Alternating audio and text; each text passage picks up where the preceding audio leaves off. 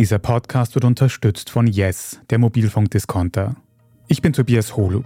Das ist Thema des Tages, der Nachrichtenpodcast vom Standard.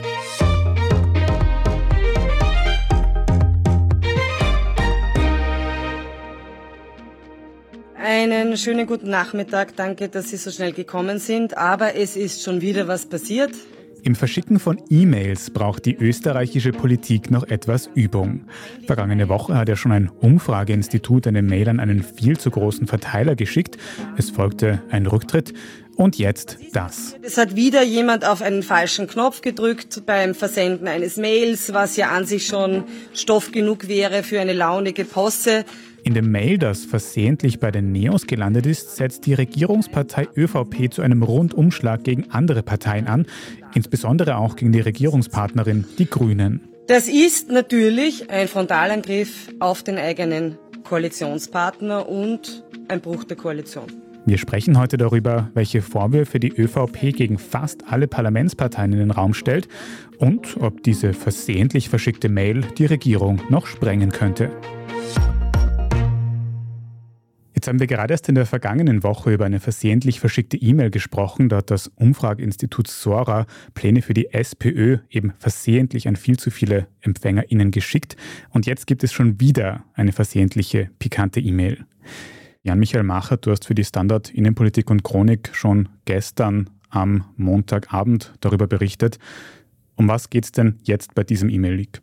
Ja, also man hat sich schon wieder verklickt. Diesmal war es nicht sozusagen in den Gefilden, die indirekt die SPÖ betreffen, sondern diesmal die Kanzlerpartei. Und es ist eigentlich recht ähnlich abgelaufen. Also wieder mal ging es darum, dass man offenbar das Adressfeld nicht sorgfältig kontrolliert hat oder an wen man es ganz konkret schickt.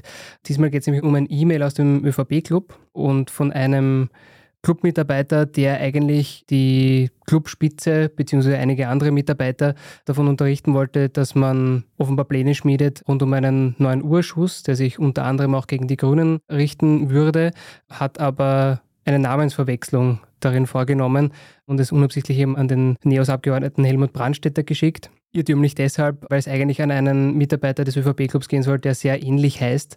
Und dadurch, dass eigentlich der ÖVP-Club schon vorher ein E-Mail an den Brandstätter geschrieben hat, das Outlook sozusagen wieder Brandstätter vorgeschlagen hat und das ist dann einfach ein Lapsus gewesen des ÖVP-Clubs. Genau. Kennen wir alle, vielleicht nicht in der Größenordnung. Aber kannst du vielleicht noch ganz kurz zusammenfassen, um was es bei diesem möglichen Untersuchungsausschuss gehen soll? Ja, also es sind recht konkret wirkende Pläne für einen sehr breit angelegten Urschuss, der sich mit Inseraten, Umfragen, mit Aufträgen für Agenturen beschäftigt, rund um SPÖ, FPÖ bzw. Grüne. Alles im Zeitraum von 2007 bis jetzt quasi, also bis Oktober, so stand es zumindest in dem Papier. Und es soll sich jeweils sozusagen immer richten an die jeweiligen Regierungsbeteiligungen, wo lustigerweise auch jedes Mal immer die ÖVP dabei war. Dieses Mail ist jetzt versehentlich an den NEOS-Mandatar Helmut Brandstätter gegangen und die NEOS haben es dann quasi direkt veröffentlicht. Direkt nicht. Also es war so, dass das E-Mail am Nachmittag am Freitag an Helmut Brandstätter ging.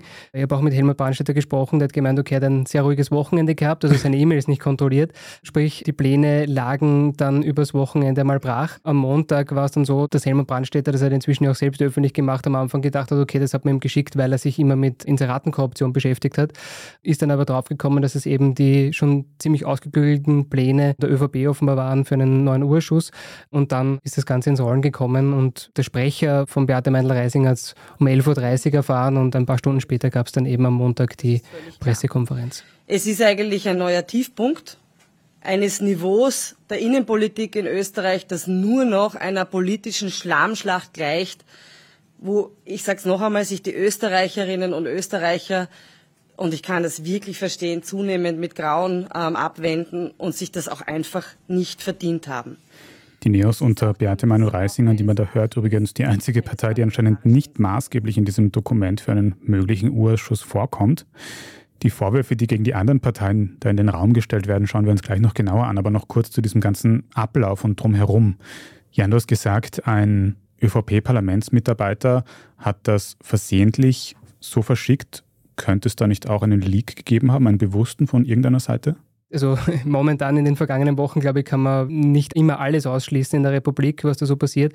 Aber in dem Fall wirkt es ein bisschen so, es wäre tatsächlich ein Lapsus gewesen, weil man muss sich schon die Frage stellen, was hätte die ÖVP davon? Also es schaut einfach sehr, sehr schräg aus wieder einmal es schaut vielleicht auch ein bisschen dennoch so aus, als hätte man sich da auf etwas vorbereitet, vielleicht gar nicht so unbedingt, um einen Urschuss tatsächlich einzusetzen, sondern man hat einfach Dinge gesammelt, nämlich wirklich sehr detailliert über andere Parteien, was man vielleicht später mal hätte brauchen können.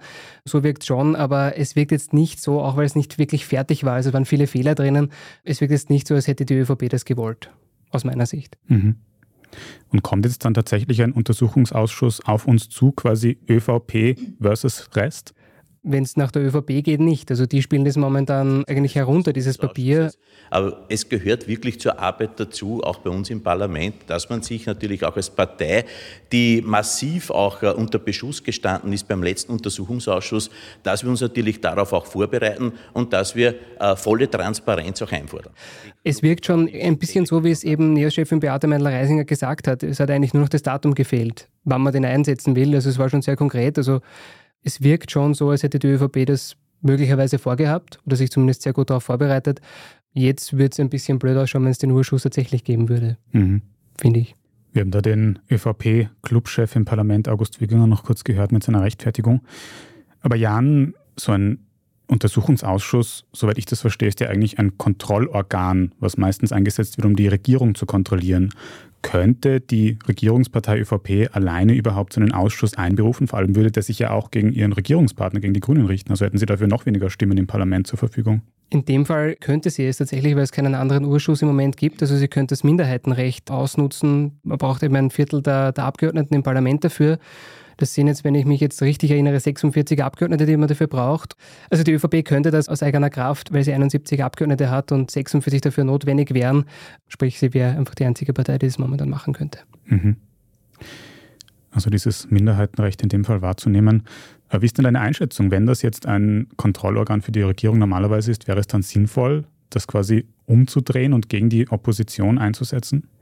Also grundsätzlich steht da nichts drinnen. Also wenn man mit Leuten spricht, die den Urschuss verfolgt haben, steht da ja nichts drinnen, was nicht schon diskutiert worden wäre. Natürlich war beim letztmaligen Urschuss ja der Fokus sehr stark auf der ÖVP, aber das waren ja definitiv Punkte, die in diesem Papier drinnen stehen, die ja auch im Urschuss vorkamen. Das heißt, grundsätzlich Kontrolle ja.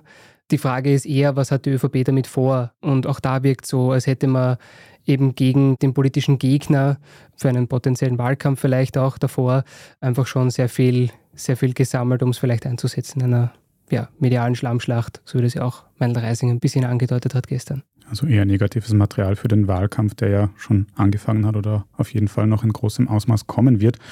Es wird auf jeden Fall nicht langweilig in der österreichischen Politik, solange es Programme wie Outlook, Excel und so weiter gibt. Danke für den ersten Einblick, Jan-Michael Machert. Danke. Jetzt werden in diesem Dokument auf jeden Fall eine ganze Menge Vorwürfe in den Raum gestellt. Schauen wir uns die noch im Detail an. Es geht um einen potenziellen U-Ausschuss und mit U-Ausschüssen kennst du dich aus. Fabian Schmidt, leitender Redakteur beim Standard. Beginnen wir mit der SPÖ. Da heißt es in diesem Dokument, dass sie in das sogenannte Österreich-Beinschab-Tool verwickelt sein könnte, wo es um Umfragen und Inserate geht. Bisher hat das vor allem die ÖVP betroffen. Wie soll die SPÖ da verwickelt sein, Fabian?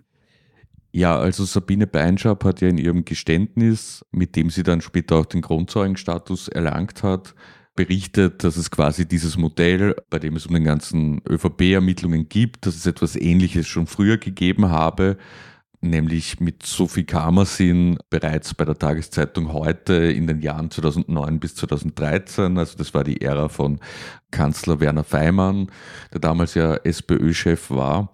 Und in diesem Komplex wird auch ermittelt. Da gibt es jetzt noch nicht so quasi harte Vorwürfe, da gibt es keine Chats etc., aber es war auf jeden Fall ausreichend die Aussage von Beinschab, dass man sich das einmal anschaut bei der WKSDA.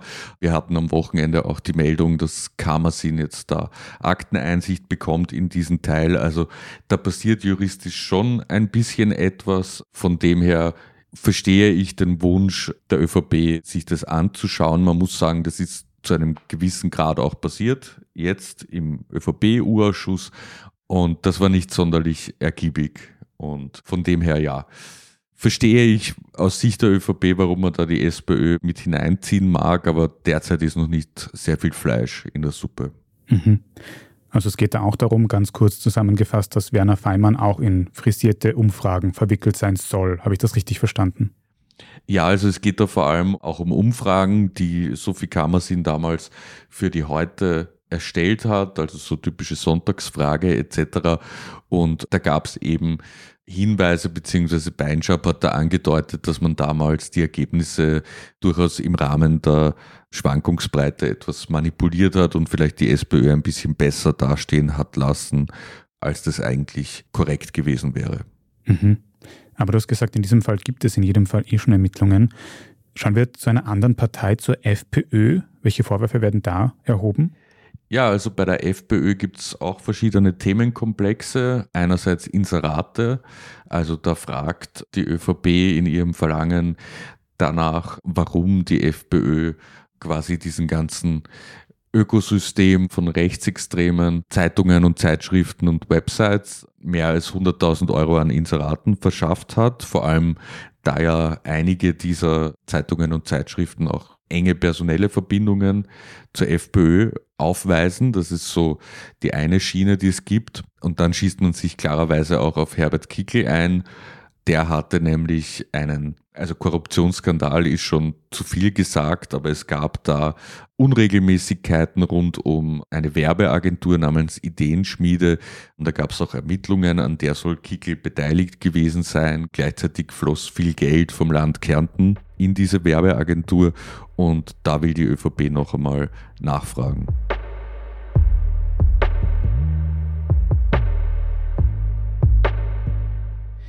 Über den vielleicht brisantesten Teil dieser möglichen Vorwürfe, nämlich den über die Grünen, sprechen wir gleich noch.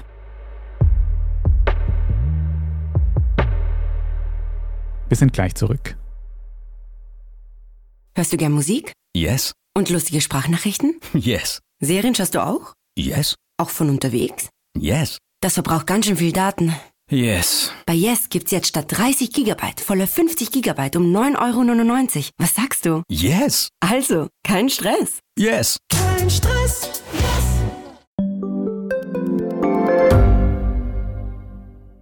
Reicht mein Gehalt für ein gutes Leben? Sind Sneaker und Uhren ein gutes Investment? Wie viel kostet eine Scheidung? Das und vieles mehr sehen wir uns an in der dritten Staffel vom Standard-Podcast Lohnt sich das?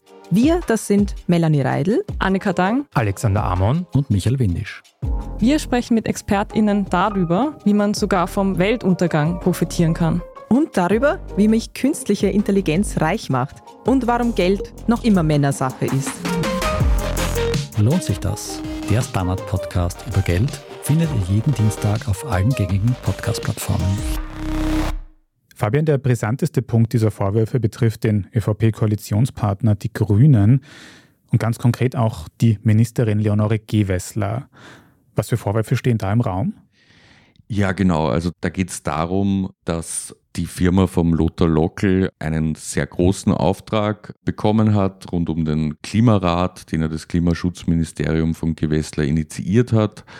Und da haben wir ja auch schon berichtet, da gab es eine Reihe von parlamentarischen Anfragen, weil Lothar Lockel natürlich eine sehr wichtige Person sozusagen im erweiterten grünen System ist. Der war Bundesgeschäftsführer der Partei in den 2000er Jahren. Der hat gewissermaßen Alexander van der Bellen mit zum Präsidenten gemacht mit seiner Kampagne und ist jetzt auch noch wichtig für die Grünen als Berater, als Gesprächspartner, aber auch als Vorsitzender des ORF-Stiftungsrats. Und dessen Unternehmen hat einige Aufträge bekommen, eben aus dem Klimaschutzministerium. Und auch das soll jetzt genauer geprüft werden, ob das eben Freundalwirtschaft war oder ob das korrekt abgelaufen ist. Und auch eine Reihe von anderen Aufträgen, die aus den grünen Ministerien kamen, sollen auf ähnliche Art und Weise durchleuchtet werden. Mhm. Fabian, du beschäftigst dich ja wie gesagt laufend mit Untersuchungsausschüssen. Wir haben bisher da auch schon viel gesehen, was Inserate und Umfragen angeht, vor allem was die ÖVP betrifft. Jetzt haben wir da noch ganz viele verschiedene andere mögliche Vorwürfe in ganz viele verschiedene Richtungen gehört, die auch viele andere Parteien betreffen.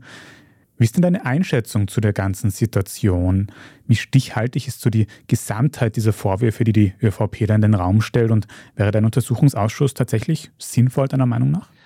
Naja, also prinzipiell glaube ich, werde ich mich nie gegen Urschüsse aussprechen und vor allem solange wir auch kein Informationsfreiheitsgesetz haben.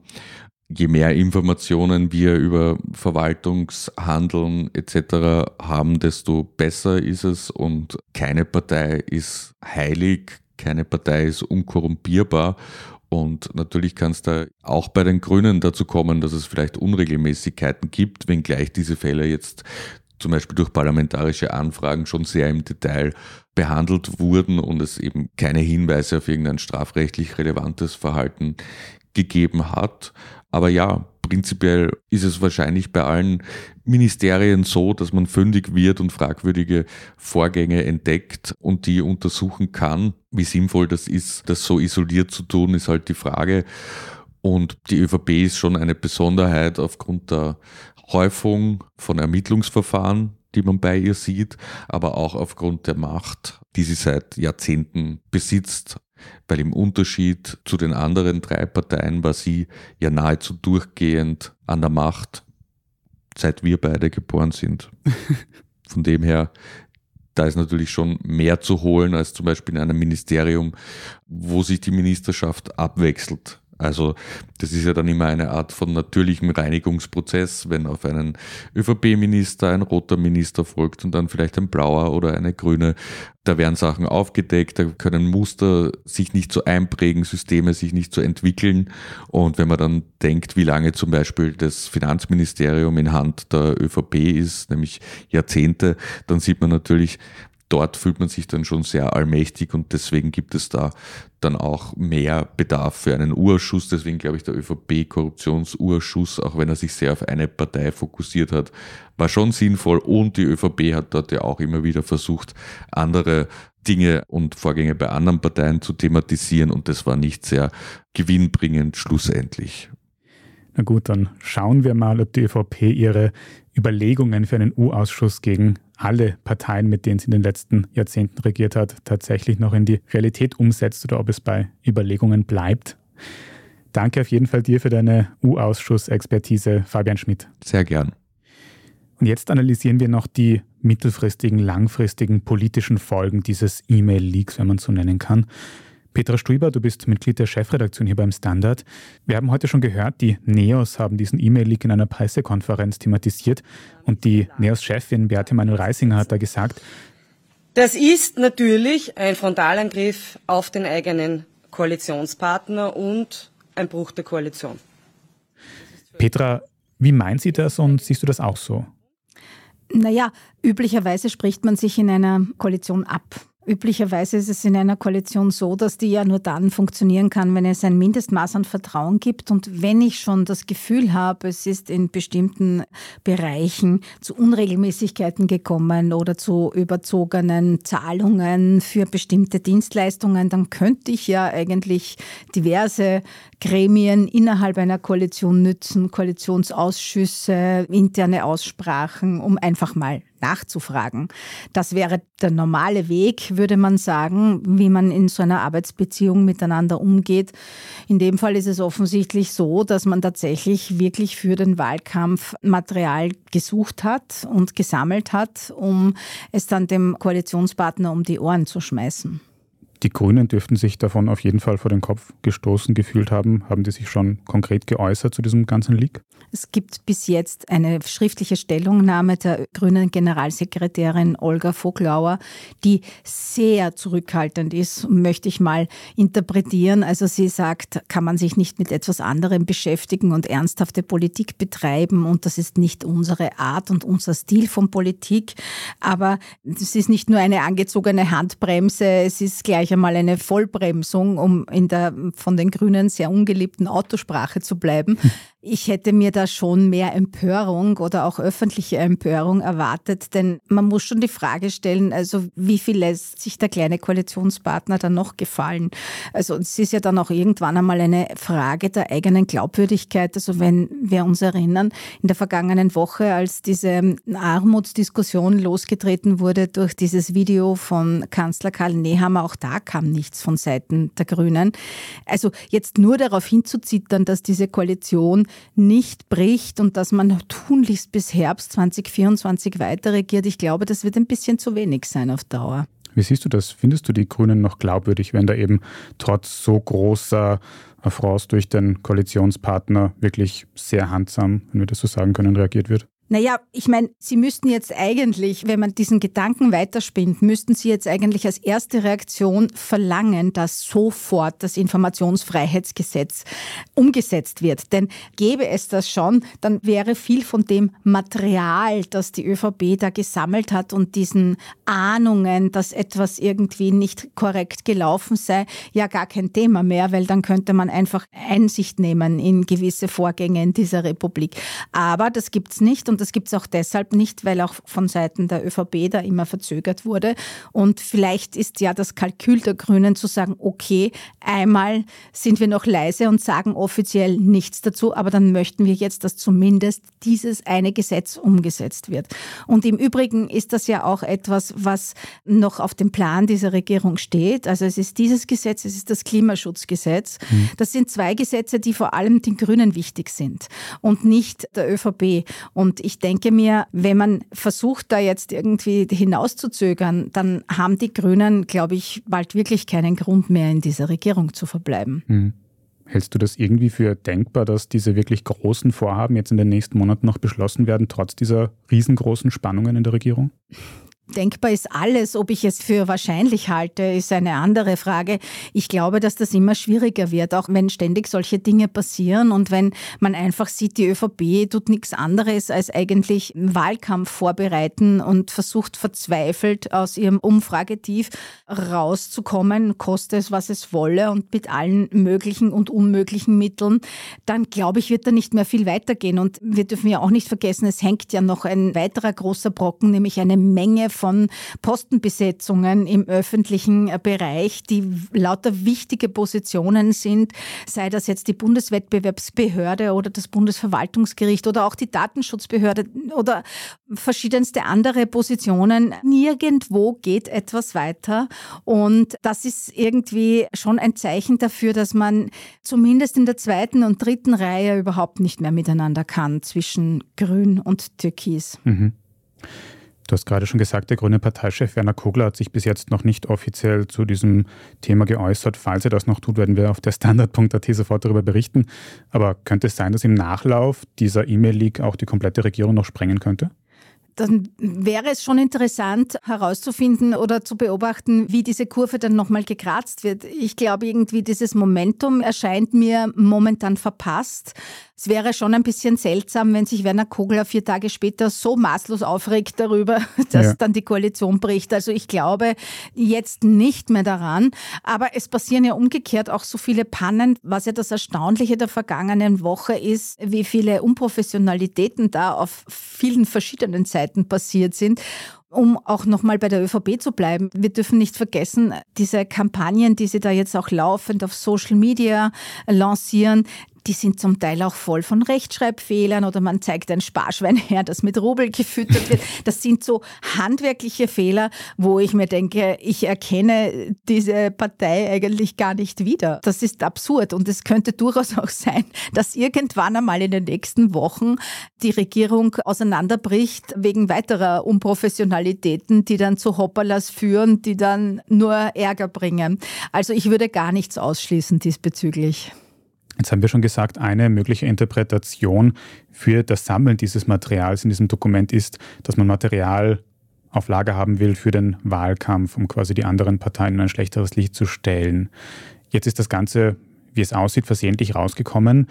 Wem schadet oder nützt denn das jetzt am meisten? Nützt das der ÖVP etwas? Schadet es ihr? Wie sieht es mit den anderen Parteien aus? Naja, es gibt ja so einen Grundsatz im sogenannten Dirty Campaigning, der heißt Flood the Zone with Shit. Das ist ein sehr unhöflicher Ausdruck und stammt von Steve Bannon, der mittlerweile verurteilte Medienmann, der Donald Trump beraten hat.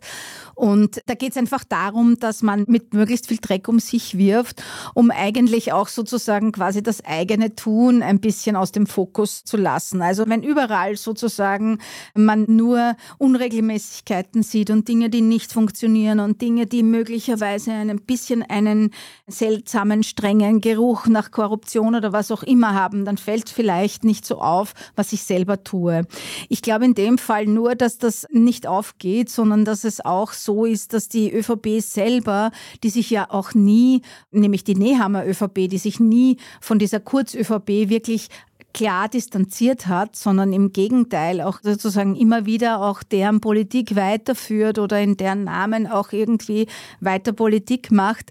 Da hängt noch viel zu viel dran und dieser Vorwurf des Nepotismus und der Korruption, der haftet der ÖVP einfach sehr stark an das hat man nicht gründlich weggebracht und deswegen ist es ja obendrein nochmals ein Fehler, in diese Richtung zu denken, weil man ja dann selber wieder in den Geruch all dieser unangenehmen Themen kommen könnte. So nach dem Motto, wer im Glashaus sitzt, sollte am besten mit überhaupt gar nichts werfen. Petra Stoiber, danke dir für diese Analyse. Sehr gerne.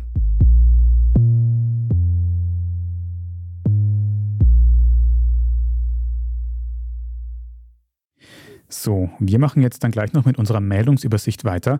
Wir haben viel zu besprechen, unter anderem einen Nobelpreis für Österreich, einen überraschenden und aber auch eine gefährliche Hundeattacke in Oberösterreich. Wenn Sie, liebe Zuhörerinnen und Zuhörer, die journalistische Arbeit, die wir hier beim Standard machen, unterstützen möchten, dann geht das zum Beispiel, indem Sie ein Standard-Abo abschließen. Aktuell, zur Feier des 35. Jubiläums des Standard, gibt es dafür auch besondere Konditionen. Alle Infos auf abo.derstandard.at. Wir sind gleich wieder da. Hörst du gern Musik? Yes. Und lustige Sprachnachrichten? Yes. Serien schaust du auch? Yes. Auch von unterwegs? Yes. Das verbraucht ganz schön viel Daten. Yes. Bei Yes gibt's jetzt statt 30 Gigabyte volle 50 Gigabyte um 9,99 Euro. Was sagst du? Yes. Also, kein Stress. Yes. Kein Stress. Yes. Standard-Podcasts gibt's ja wirklich schon zu jedem Thema. Also fast jedem. True Crime. Thema des Tages. Lohnt sich das? Inside Austria. Serienreif. Besser leben. Rätsel der Wissenschaft. Edition Zukunft. Und, und, und. Aber nicht jeder hat die Zeit, das alles zu hören. Und manchmal möchte man sich einfach nur ein paar Minuten beschallen lassen. Ich bin Scholt Wilhelm. Und ich bin Margit Ehrenhöfer. Ab sofort bringen wir auch Highlights unserer Podcasts. Für zwischendurch, wenn mal weniger Zeit ist. Diese kurzen Ausschnitte nennen wir Shorts. So wie eine kurze Hose. Oder eine kurze Geschichte. Okay.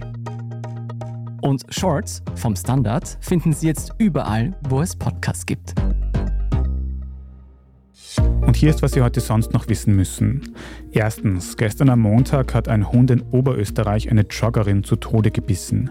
Das Tier war mit seiner Halterin auf einem Güterweg unterwegs und war angeleint, hat aber vermutlich keinen Maulkorb getragen. Die 60-jährige Joggerin ist an dem Hund vorbeigelaufen, woraufhin das Tier sie angegriffen hat. Die Frau ist vor Ort ihren Verletzungen erlegen. Die Hundehalterin hat noch versucht, ihren Hund zu bändigen, wurde dabei aber selbst schwer verletzt. Sie konnte bisher auch noch nicht befragt werden. Die Polizei ermittelt wegen fahrlässiger Tötung gegen sie.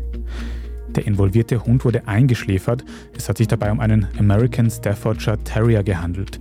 Die Art findet sich häufig auf Listen besonders gefährlicher Hunderassen. Laut ExpertInnen hätte diese Art einen genetischen Tötungsdrang. In Oberösterreich, wo sich der Vorfall ereignet hat, gibt es allerdings keine gesonderten Vorschriften für sogenannte Listenhunde, im Gegensatz etwa zu Wien. Mittlerweile wurden Forderungen laut, entsprechende Gesetze im ganzen Land einzuführen. Zweitens, nach gestern müssen wir heute gleich wieder über die Nobelpreise sprechen, denn der Nobelpreis für Physik wurde heute am Dienstag unter anderem an den ungarisch-österreichischen Physiker Ferenc Krauss verliehen. Mit ihm zusammen ausgezeichnet wurden außerdem die beiden FranzosInnen Pierre Agostini und Anne L'Huillier. Bekommen haben sie den Preis für ihre Forschung zu sogenannten Attosekunden. Das sind extrem kurze Zeitintervalle, die in der Welt der Elektronen auftreten. Warum genau diese Attosekunden so wichtig sind, das lesen Sie besser auf der Standard.at in einem Artikel meiner WissenschaftskollegInnen nach. Nur einen Satz, den die geschrieben haben, will ich Ihnen nicht vorenthalten. Das Verhältnis von Attosekunden zu Herzschlag ist dasselbe wie Herzschlag zu Lebensspanne des Universums. Drittens, heute am Dienstag hat in New York der Prozess gegen die kollabierte Kryptobörse FTX und deren Gründer Sam Bankman-Fried, auch bekannt als FBF, gestartet. SBF wird vorgeworfen, dass seine Kryptobörse 10 Milliarden Dollar an Einlagen von Kundinnen und Kunden veruntreut haben soll, um ein anderes Unternehmen seines Konzerns zu retten, nämlich Alameda Research. Darüber hinaus gibt es aber auch Vorwürfe, dass Hunderttausende Euro an Kundinnengeldern verwendet wurden, um auf politische Parteien in den USA Einfluss zu nehmen. Sam Bankman-Fried galt lange als Wunderkind und Gutmensch unter den Kryptomilliardären. Parallel mit dem Einbruch des Kryptokurses vor einigen Monaten sind aber auch die Missstände bei FTX bekannt geworden. Seitdem sitzt SBF in Untersuchungshaft. Der tatsächliche Prozess dürfte sich jetzt aber noch bis zu sechs Wochen hinziehen. Und viertens, in den letzten Monaten hat es ja immer wieder Sichtungen von sogenannten Bananenspinnen gegeben, die via Obstlieferungen von ihrem natürlichen Lebensraum in Süd- und Mittelamerika auch in österreichische Supermärkte gelangen. Der Name Bananenspinne hat aber noch eine ganz andere Dimension. Denn ForscherInnen haben festgestellt, dass das Gift der Bananenspinne zu einer, ich zitiere, schmerzhaften Dauererektion, Zitat Ende, führt. Den schmerzhaften Part des Spinnengifts wollen Pharmakonzerne mittlerweile eliminiert und die nützlichen Bestandteile in ein Potenzmittel verwandelt haben. Die blaue Pille Viagra ist ja bereits eines der bestverkauften Pharmaprodukte der Welt und in Zukunft bekommt sie vielleicht Konkurrenz durch Bananenspinnen Giftgel. Wer das Tierchen sehen will, die oder der findet auf der Standard.at ein Video davon und kann dort dann auch gleich alles weitere zum aktuellen Weltgeschehen nachlesen. Falls Sie noch nicht genug von Standard Podcasts haben, dann können Sie in die dritte Staffel unseres Schwester-Podcasts Lohnt sich das reinhören. Die hat heute mit der ersten Folge gestartet. Es gibt zwei neue Stimmen, ganz viele Tipps für die Geldanlage und einen Teaser eines prominenten Interviewgastes. Wer mehr wissen will, kann überall, wo es Podcasts gibt, nach Lohnt sich das suchen. Falls Sie Feedback oder Anregungen für das Standard Podcast Team haben, dann schicken Sie gerne eine Mail an podcast.derstandard.at. Und wenn Ihnen diese Folge von Thema des Tages gefallen hat, dann abonnieren Sie uns doch auf Ihrer liebsten Podcast-Plattform, egal ob Spotify, Apple Podcasts oder eine ganz andere, dann verpassen Sie auch keine weitere Folge mehr. Es hilft uns auch sehr, wenn Sie unseren Podcast bewerten oder kommentieren. Vielen Dank dafür. Ich bin Tobias Holub. Vielen Dank fürs Zuhören und bis zum nächsten Mal.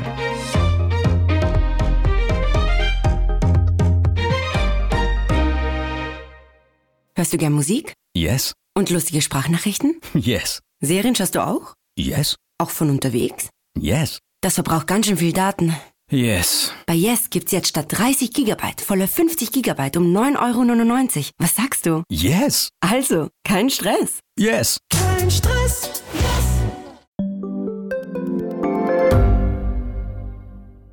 Gibt es außerirdisches Leben? Haben Tiere ein Bewusstsein? Können wir durch die Zeit reisen? Es gibt so viele große Fragen, die uns Menschen seit Jahrtausenden beschäftigen. Aber erst jetzt kann die Wissenschaft Antworten darauf liefern. Oder neue Rätsel entdecken. Ich bin Tanja Traxler. Und ich bin David Rennert. Im Standard-Podcast Rätsel der Wissenschaft gehen wir großen Fragen der Menschheit auf die Spur. Wir fragen Wissenschaftlerinnen, was in schwarzen Löchern passiert. Wo die Aliens bleiben. Und die Fusionskraftwerke. Und wo die Mathematik an ihre Grenzen stößt. Rätsel der Wissenschaft. Jeden Mittwoch eine neue Folge. Überall, wo es Podcasts gibt.